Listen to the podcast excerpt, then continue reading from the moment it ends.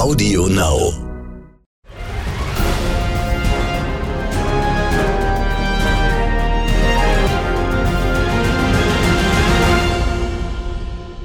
Wie tickt Amerika? Der NTV Business Podcast aus New York. Hi, hello and welcome. Ich bin Sandra Navidi jetzt mit aktuellen Themen von der Wall Street in New York. Schwerpunkt heute US-Wirtschaftsausblick 2020. Kommt der Crash? Im Fokus. Es ist mal wieder soweit. Ein neues Jahr hat begonnen und alle fragen sich, was 2020 bringen wird. Hatte das vergangene Jahr für die US-Wirtschaft noch eher düster begonnen, endete es dank der großzügigen Zentralbankpolitik und einer Entschärfung der Handelskriege relativ erfreulich. Auch bei den Vorhersagen hat die Stimmung gedreht. Während der Grundtenor im Herbst noch relativ pessimistisch klang, hat er sich jetzt auf einem optimistischeren Level eingependelt. Ob US-Verbraucher, die Arbeitslosenzahlen oder steigende Löhne, es herrscht verhaltener Optimismus. Was die Prognose allerdings erschwert, politische Polarisierung, Populismus und Protektionismus. Trump, Brexit oder der Zusammenhalt der Europäischen Union. Wahlen und politische Entscheidungen haben auch über die Verflechtung der Geldpolitik mehr Einfluss auf die Realwirtschaft als jemals zuvor und Tweets, Breaking News und Umfrageergebnisse bewegen die Märkte. Die US-Wähler wollten eine menschliche Abrissbirne und die haben sie in Form von Donald Trump bekommen. Er unterminiert Institutionen, die der Weltwirtschaft bisher Stabilität verliehen und damit entscheidend zum Wirtschaftswachstum beigetragen haben. Jetzt ist die Zukunft multinationaler Handelsabkommen, der Welthandelsorganisation, der Europäischen Union, der Vereinten Nationen, ja selbst der NATO nicht mehr garantiert. Das schafft Ungewissheit und die ist schlecht für Business. Denn Risiko kann man berechnen, aber Ungewissheit nicht. Und in gänzlich ungewissen Situationen halten sich Unternehmenschefs mit Investitions- und Personalentscheidungen zurück. Was Prognosen darüber hinaus erschwert, ist auch, dass die US-Wirtschaft immer mehr in eine von oben gesteuerte Planwirtschaft mutiert, was Marktmechanismen und den Wettbewerb verzerrt. So ruft Trump zum Boykott von Firmen auf, die nicht nach seiner Pfeife tanzen, bedenkt andere, deren CEOs sich bei ihm einschmeicheln mit Subventionen und Ausnahmen von Strafzöllen und Sanktionen.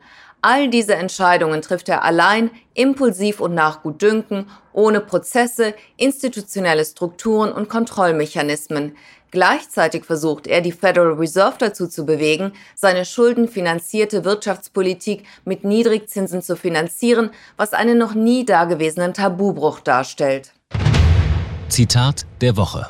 Das Zitat der Woche kommt diesmal von meinem ehemaligen Chef, dem Ökonomen Nuri Rubini. Er erlangte Weltberühmtheit durch seine weit im Vorfeld erfolgte Vorhersage der Finanzkrise von 2008, die sowohl vom zeitlichen Ablauf als auch von der genauen Tatsachenanalyse geradezu atemberaubend zutreffend war. Das ist eine beängstigende Zeit für die Weltwirtschaft. Dieses Zitat von Noriel verkörpert sehr anschaulich die zugrunde liegende Stimmung. Trotz der immer noch solide performenden Wirtschaft und der Rekordmärkte herrscht aufgrund der zunehmenden wirtschaftlichen und geopolitischen Risiken ein Gefühl der Verwundbarkeit und der Verunsicherung. Erkenntnisgewinn. Um etwas mehr Klarheit in diese komplexe geoökonomische Situation zu bringen, spreche ich heute mit Larry Summers, der US-Finanzminister in der Clinton-Administration, Direktor des Nationalen Wirtschaftsrates für Präsident Obama und Präsident der Harvard-Universität war. Summers bringt Trumps Handelspolitik wie folgt auf den Punkt. Entweder ihr macht, was ich will, oder ich schieße mir in den Fuß. Hello, how are you? Hallo, wie geht's? Hi Larry, vielen Dank für das Interview.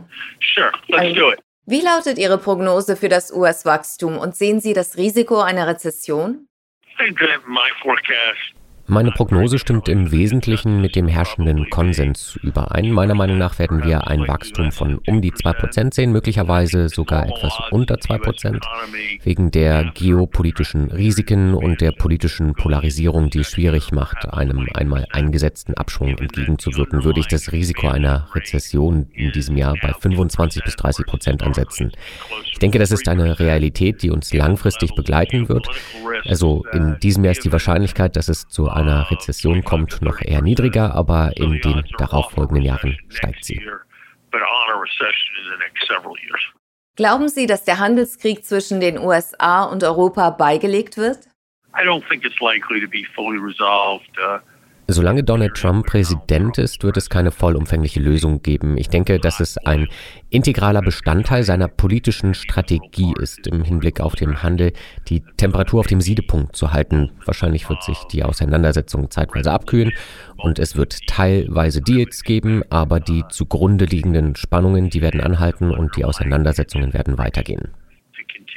Wie sollte die europäische Politik am besten damit umgehen? Mit Ratschlägen an die europäischen Entscheidungsträger halte ich mich lieber zurück, weil die US-Politik dazu zu komplex ist. Aber grundsätzlich glaube ich, dass die europäischen Politiker an dem festhalten sollten, was sie für richtig halten.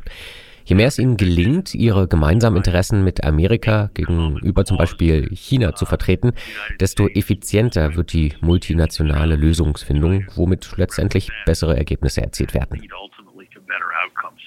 Apropos China, was glauben Sie, wie sich dieser Handelskrieg weiterentwickeln wird? Momentan sehen wir nur eine Art Zwischenlösung. Ich denke, wir werden auch weiterhin einen schwelenden Konflikt sehen, der ernsthaften Anlass zur Sorge gibt. Keine der beiden Seiten wird die Situation eskalieren lassen, allerdings wird auch keine Seite einen Sieg verkünden und die Handelskonflikte für erledigt erklären können. Ich denke, dass sich auch dieser Handelsstreit immer am Siedepunkt bewegen wird. Währenddessen wird der Konflikt im Hinblick auf Technologiefragen weitergehen, was möglicherweise folgenschwere Auswirkungen auf das Funktionieren der Weltwirtschaft haben wird. Und die Spannungen wegen Taiwan und Hongkong und im Hinblick auf die Sicherheitsarchitektur im Pazifikraum werden weiter zunehmen.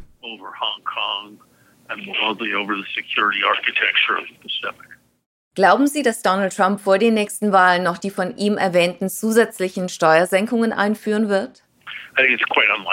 Dass vor den Wahlen noch eine weitere Runde von Steuersenkungen verabschiedet wird, halte ich für ziemlich unwahrscheinlich. Selbst wenn der Präsident diese versuchen sollte voranzutreiben, glaube ich nicht, dass er sie im Kongress wird durchsetzen können. Hinter den Kulissen. Die Begehrtheit von Prognosen ist bemerkenswert, wenn man bedenkt, dass sich die meisten als falsch herausgestellt haben. Klassische Fehleinschätzungen reichen von Aktiencrashs über Rekordgoldpreise bis hin zum Auseinanderbrechen des Euroraums. Der hochrangige Ökonom des Internationalen Währungsfonds Prakash Lungani hat volkswirtschaftliche Prognosen über mehrere Jahre hinweg analysiert und ist zu einem ernüchternden Ergebnis gekommen. Die Vorhersagen sowohl des öffentlichen als auch des Privatsektors stellten sich als gleichermaßen unzutreffend heraus, insbesondere an Wendepunkten wie beispielsweise kurz vor einer Rezession oder einer Rückkehr zum Wachstum. Auch Ben Bernanke bemerkte, dass volkswirtschaftliche Zukunftsprognosen sehr zu wünschen übrig ließen. Warum fällt es selbst Experten so schwer, in sogar relativ berechenbaren Situationen Vorhersagen zu treffen? Ein Grund ist, dass die Zukunft nicht mit mathematischen Modellen berechenbar ist. Alle zur Verfügung stehenden Datenpunkte sind aus der Vergangenheit und wie bereits Steve Jobs feststellte, kann man Punkte nur für die Vergangenheit, aber nicht für die Zukunft verbinden. Ein weiterer Grund ist, dass wir evolutionär bedingt in unserem Denken durch kognitive Vorurteile begrenzt sind.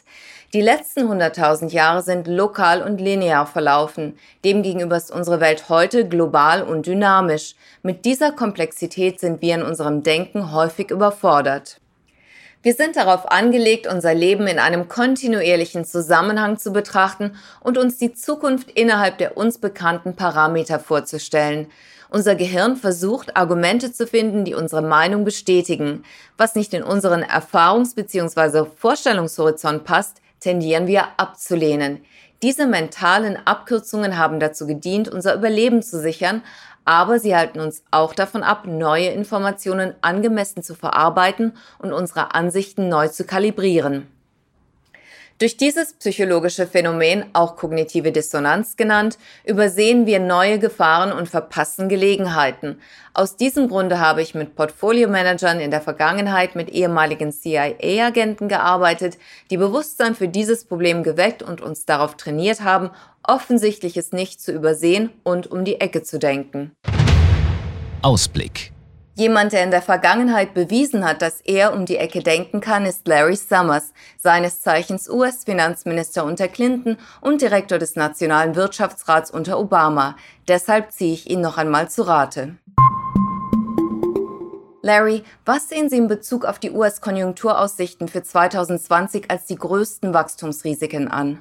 There's certainly a major overhang of political risk associated with all the trade frictions. Es besteht ein enorm großes politisches Risiko, das vor allem mit den Handelsstreitigkeiten mit China und mit anderen Teilen der Welt zusammenhängt. Dann bestehen Risiken, die aus den finanziellen Exzessen der letzten Jahre resultieren, zum Beispiel durch die übermäßige Vergabe von Unternehmenskrediten oder auch auf dem Immobiliensektor oder aber, wie es häufiger der Fall ist, auf Gebieten, die wir nicht vorhergesehen gesehen haben und natürlich auch aus der lockeren Geldpolitik. Und dann besteht das Risiko der Verlangsamung des Weltwirtschaftswachstums, von dem die USA zwangsläufig abhängig sind. Die scheinen mir die größten Risiken zu sein. Andere sehen die Geldpolitik, vor allem die Möglichkeit einer plötzlichen Zinserhöhung als ein zusätzliches Risiko.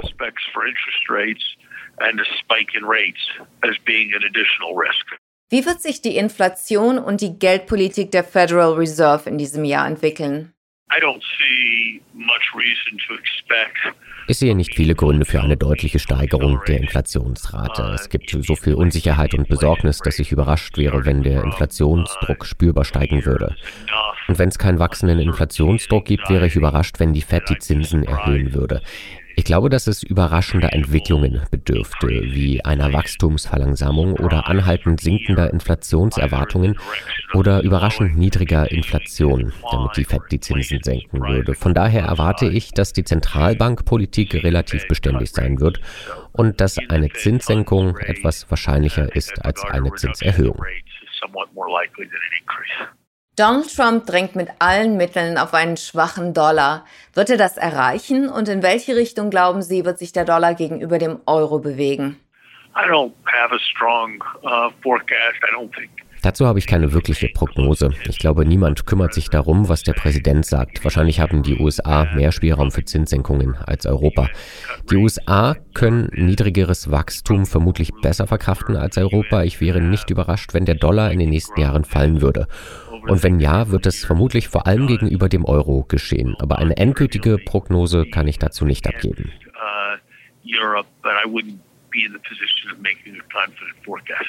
Apropos Donald Trump, wie sollten sich Anleger auf die US-Wahlen einstellen?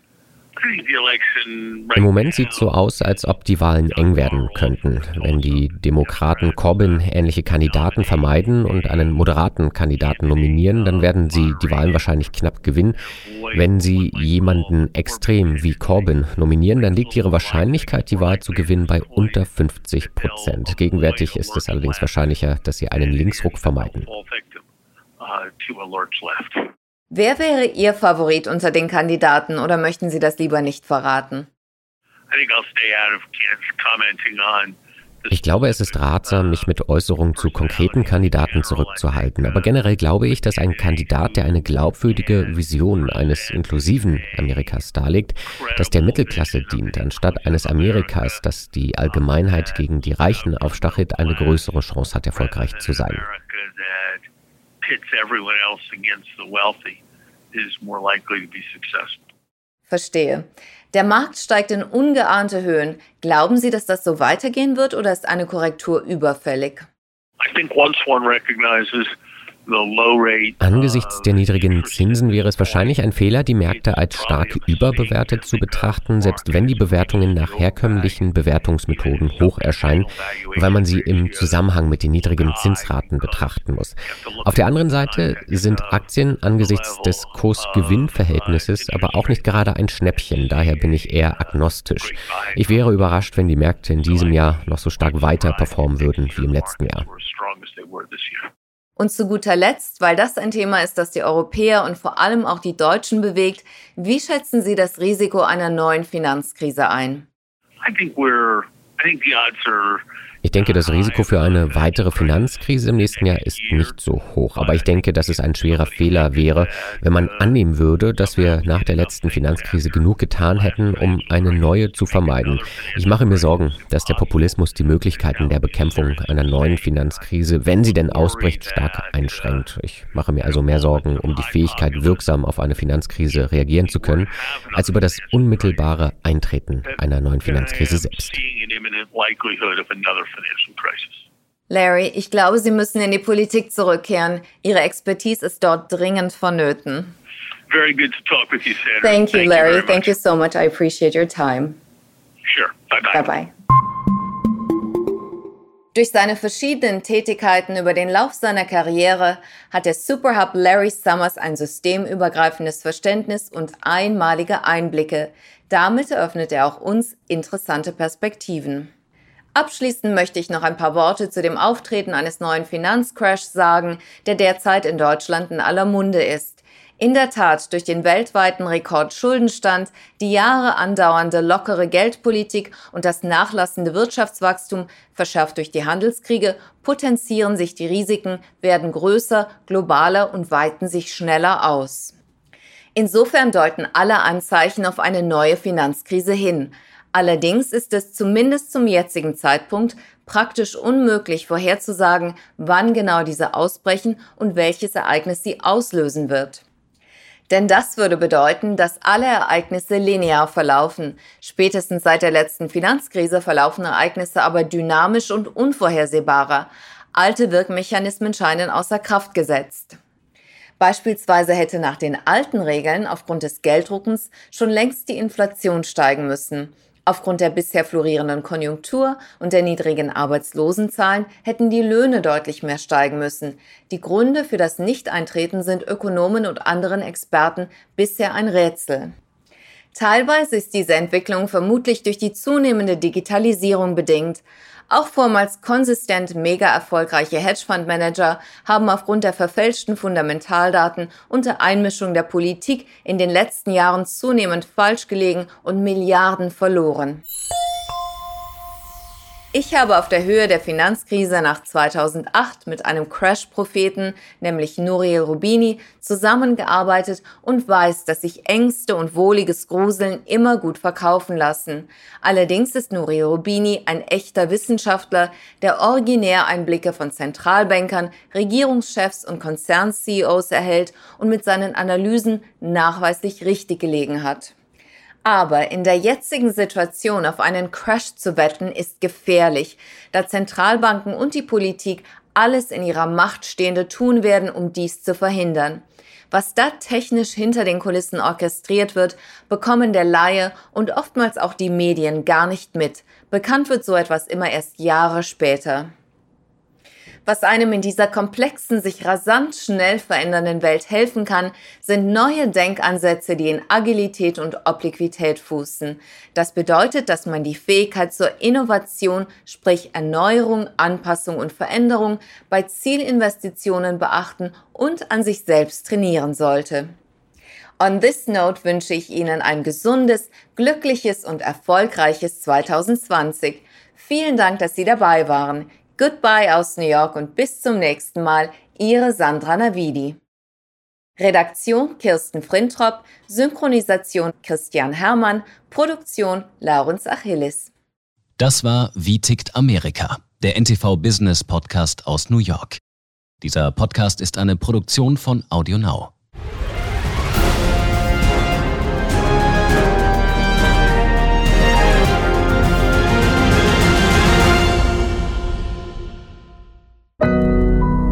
Audio Now.